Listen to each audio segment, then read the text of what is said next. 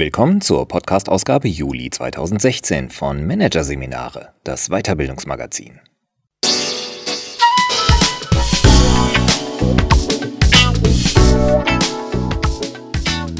Weitere Podcasts aus der aktuellen Ausgabe behandeln die Themen Intern rekrutieren, die Besten sind schon da und Konflikte im Unternehmen, schlauer schlichten.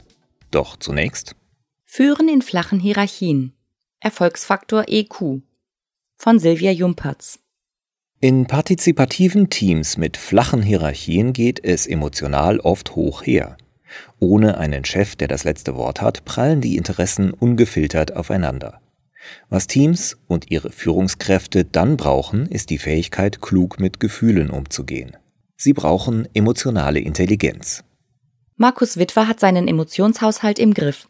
Der Hamburger Berater hat Search Inside Yourself für sich entdeckt. Ein Training, das ursprünglich bei Google entwickelt worden ist und nun auch öffentlich angeboten wird. Bei Search Inside Yourself geht es darum, über Achtsamkeitsübungen einen besseren Zugang zu seinen eigenen Gefühlen zu bekommen.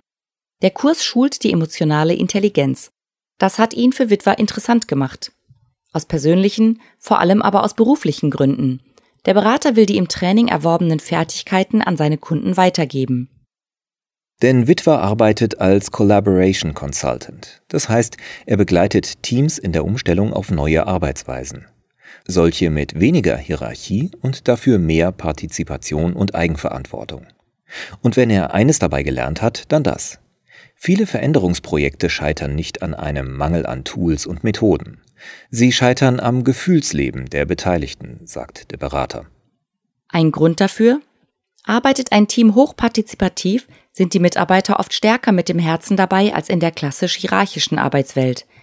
Denn wo keine weisungsbefugte Führungskraft für den Erfolg verantwortlich ist und die Richtung vorgibt, sieht sich jedes einzelne Teammitglied stärker selbst in der Verantwortung für den Teamerfolg und dafür, wie er zu erreichen ist. Das emotionale Involvement ist größer und entsprechend hart wird oft um den richtigen Kurs für das Team gerungen. Verschiedene Standpunkte, Wertvorstellungen und Meinungen prallen dabei aufeinander. Und das sehr direkt, sagt Witwer. Denn es fehlt der mäßigende Einfluss einer Führungskraft, die die Konflikte deckelt. Dass moderne Teams sehr heterogen besetzt sind und die alten Abteilungssilos aufgelöst sind, lässt die Gefühle zusätzlich tanzen. Jetzt müssen sich Kollegen aus verschiedenen Fachbereichen in der täglichen Arbeit zusammenraufen, die ehemals nicht einmal gemeinsam Mittagessen gingen. Vertriebler mit Entwicklern, Designer mit Marketingleuten. Und viele von den modernen Arbeitsweisen, die sie einsetzen, bergen zusätzlichen emotionalen Sprengstoff. So kann das häufig geübte öffentliche Feedback durch Kollegen zwar eine wunderbare Sache sein. Fällt es jedoch kritisch aus, ist das meist eine schlimmere Blamage, als wenn die Kritik unter vier Augen vom Chef kommt. Schlimmstenfalls kommt es zum Gefühlsgau, aus Frust, Charme oder Ärger schrauben Teammitglieder ihre Leistung zurück, zeigen sich weniger kooperationsbereit, legen womöglich sogar ein aggressives Verhalten an den Tag, weiß Bettina Roloff, Teamcoach aus Berlin. Auch gute Regeln der Zusammenarbeit reichen nicht immer, solche Dynamiken zu verhindern. Die Teammitglieder und vor allem die Führungskräfte in ihrer modernen Rolle als Moderator oder Coach brauchen noch etwas anderes, um mit den Anforderungen zurechtzukommen. Sie benötigen emotionale Intelligenz. Bereits in den 1990er Jahren propagierte der Wissenschaftsjournalist Daniel Goleman die Idee, dass es mehr braucht als kognitive Intelligenz, um im Arbeitsleben erfolgreich zu sein. Es braucht die Fähigkeit, fremde und eigene Gefühle zu erkennen, zu verstehen und positiv zu beeinflussen. Die These, die Goleman in seinem Buch EQ, emotionale Intelligenz vertrat, gilt heute mehr denn je. Im Kontext moderner Teamarbeit könnte man sogar von emotionaler Kompetenz 4.0 sprechen.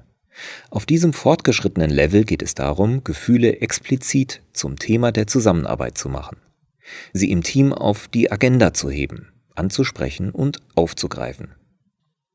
Doch gerade das fällt vielen Führungskräften schwer, weil sie noch alte Ansichten aus dem traditionellen Business mit sich herumschleppen, wo Gefühlsäußerungen stets als unprofessionell galten doch selbst in jungen Kreativteams leuchtet vielen nicht automatisch ein, welchen Nutzen es haben sollte, sich mit Gefühlen zu befassen, berichtet Bettina Rohloff.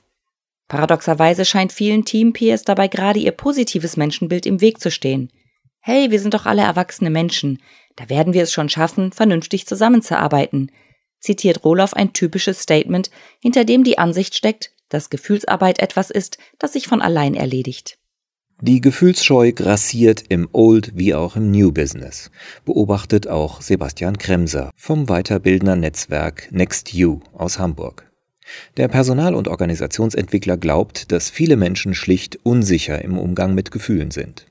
Äußern Teammitglieder Emotionen, sind die Kollegen oft überfordert, haben Angst, die Kontrolle zu verlieren, so Kremser. Dabei würde es reichen, einfach zuzuhören, dem Kollegen die Chance zu geben, seinen Gefühlen Luft zu machen. Stattdessen weiß niemand so recht, was er tun soll, außer die Gefühlsäußerungen zu ignorieren oder sie wegzubügeln. Dann heißt es, ach, stell dich nicht so an. Oder wohlwollender, das wird schon wieder. Doch solche emotionalen Killerphrasen signalisieren dem anderen bloß eins, ich nehme dich nicht ernst mit deinen Gefühlen. Ein derartig ignoranter Umgang mit Emotionen kann im Team schnell zu negativen Dynamiken führen. Etwa wenn einige in der Gruppe unbedingt einen lukrativen neuen Auftrag an Bord ziehen wollen, andere aber Bedenken haben, weil das Team ohnehin schon an den Grenzen seiner Belastbarkeit arbeitet. Geht die Gruppe dann über die Sorgen hinweg, werden die Bedenkenträger immer ängstlicher, während die Antreiber als Reaktion darauf meist ihr Pochen auf Dringlichkeit verstärken und versuchen noch mehr Einfluss auszuüben, womöglich gar unter Anwendung manipulativer Strategien. Für die Zusammenarbeit sind solche Prozesse tödlich. Verhindern ließen sie sich dadurch, dass den Gefühlen mehr Raum gegeben wird. Etwa indem eine klare Dramaturgie ins Geschehen kommt, schlägt der Nürnberger Coach Richard Graf vor. So könnten immer zuerst die Bedenkenträger und dann erst die Vorantreiber zu Wort kommen. Dafür zu sorgen, dass im Team solche Rahmenbedingungen und Regeln vereinbart werden, ist, so betont Graf, ein Führungsjob. Doch auch mit guten Regeln ist der Weg zu einem offenen Umgang mit Gefühlen schwer.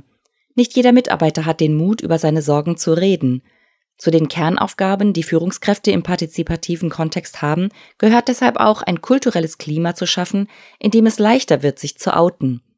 Es braucht ein Umfeld, in dem allen bewusst ist, es ist nicht nur erlaubt, sondern sogar erwünscht, sich mit seinen Gefühlen zu zeigen, betont Rohloff. Um das nötige Vertrauen aufzubauen, sollten diejenigen, die im Team eine Führungsrolle wahrnehmen, mit gutem Beispiel vorangehen. Sie sollten sich offen über ihre eigenen Emotionen äußern und zwar auch dann, wenn Sie mal kein rationales Argument zur Hand haben und nur sagen können, irgendwie macht mir das Sorgen, so die Beraterin. Besonders zurückhaltende Teammitglieder müssen unter Umständen auch gezielt auf ihre Gefühle angesprochen werden. Das setzt eine klassische emotionale Kompetenz voraus. Die Fähigkeit, Anzeichen von Frust, Verstimmungen und Angst in Mimik, Gestik, Stimme und Verhalten eines anderen zu erkennen. Insbesondere Führungskräfte sollten ihren Sensor für diese Signale schärfen und ihre Beobachtung dann so deutlich wie möglich benennen. Es hilft wenig, allgemein zu bleiben und zu sagen, ich sehe, du bist gerade ziemlich emotional, weiß der Münchner Coach Markus Hornung. Besser sei es, das Gefühl konkret in Worte zu fassen, etwa, du hast Angst. Denn, so Hornung, die akkurate Benennung von Gefühlen signalisiert dem anderen, dass man ihn versteht und Menschen sehnen sich nach nichts mehr als danach, verstanden zu werden. Eine Gesprächstechnik, die dabei helfen kann, Gefühlswahrnehmungen so in Worte zu fassen, dass sich der andere verstanden fühlt und sich weiter öffnet, ist die gewaltfreie Kommunikation nach Marshall B. Rosenberg.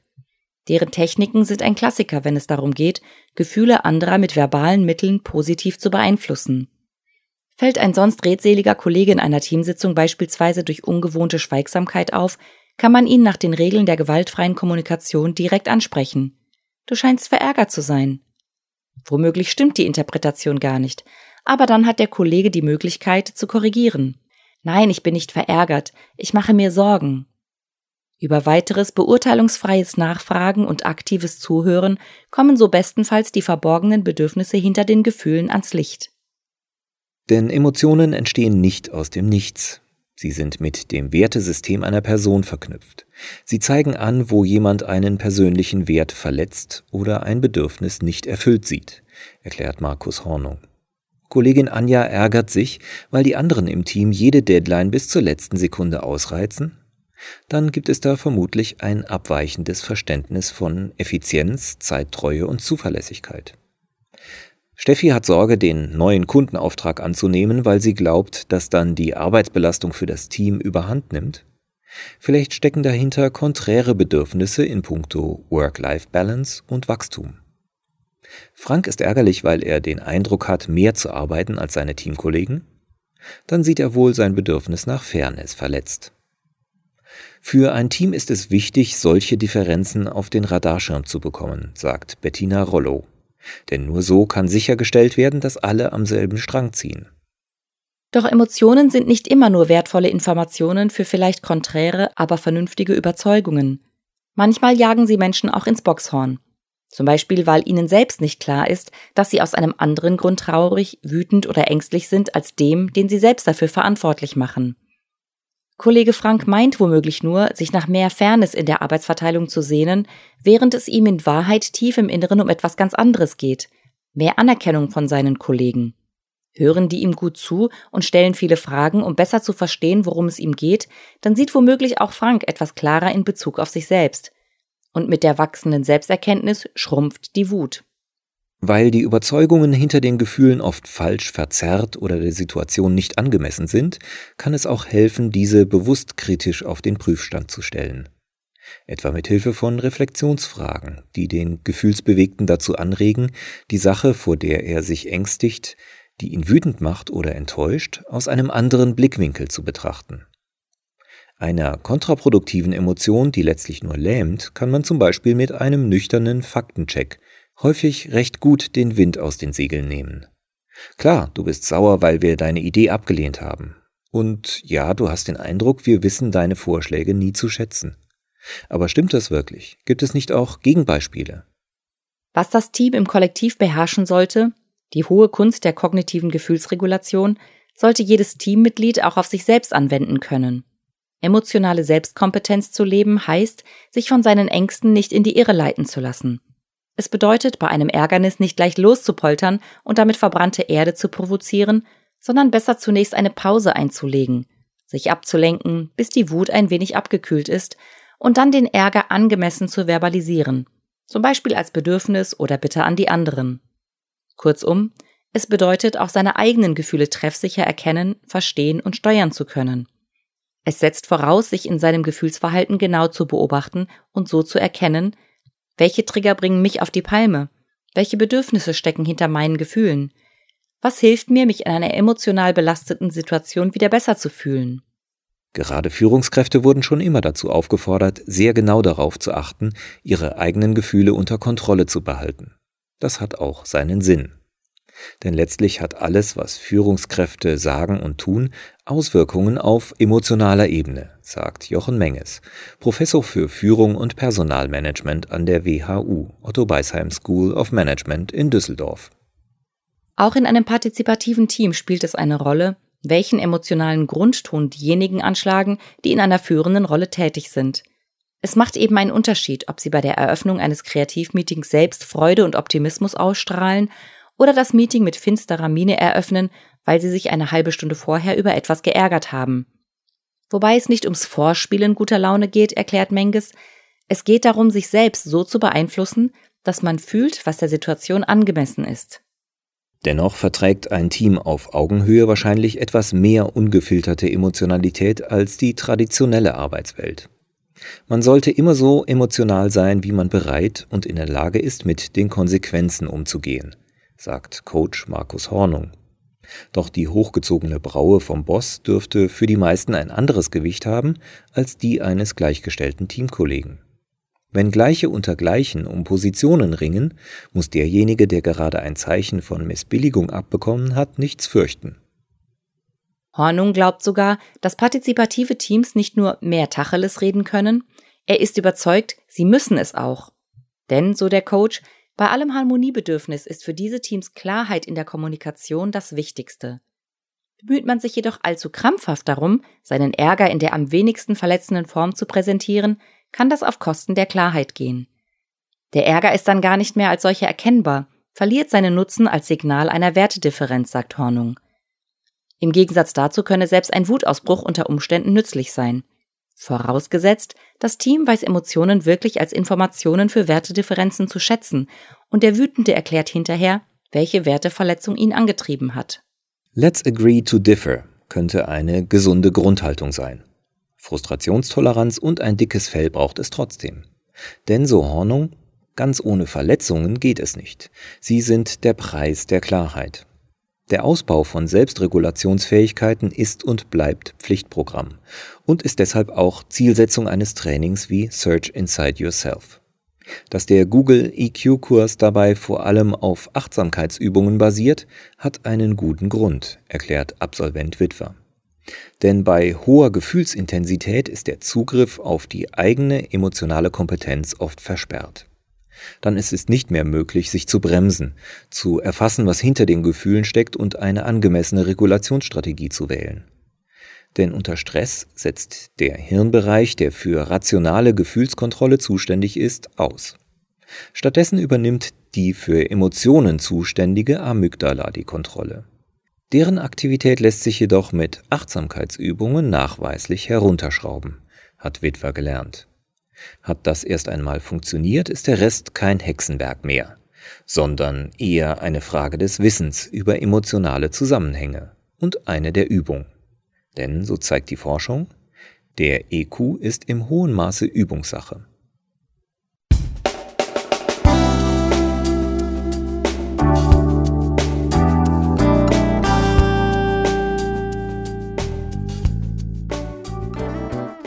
Sie hörten den Artikel Führen in flachen Hierarchien. Erfolgsfaktor EQ von Silvia Jumpertz aus der Ausgabe Juli 2016 von Managerseminare, produziert von Voiceletter.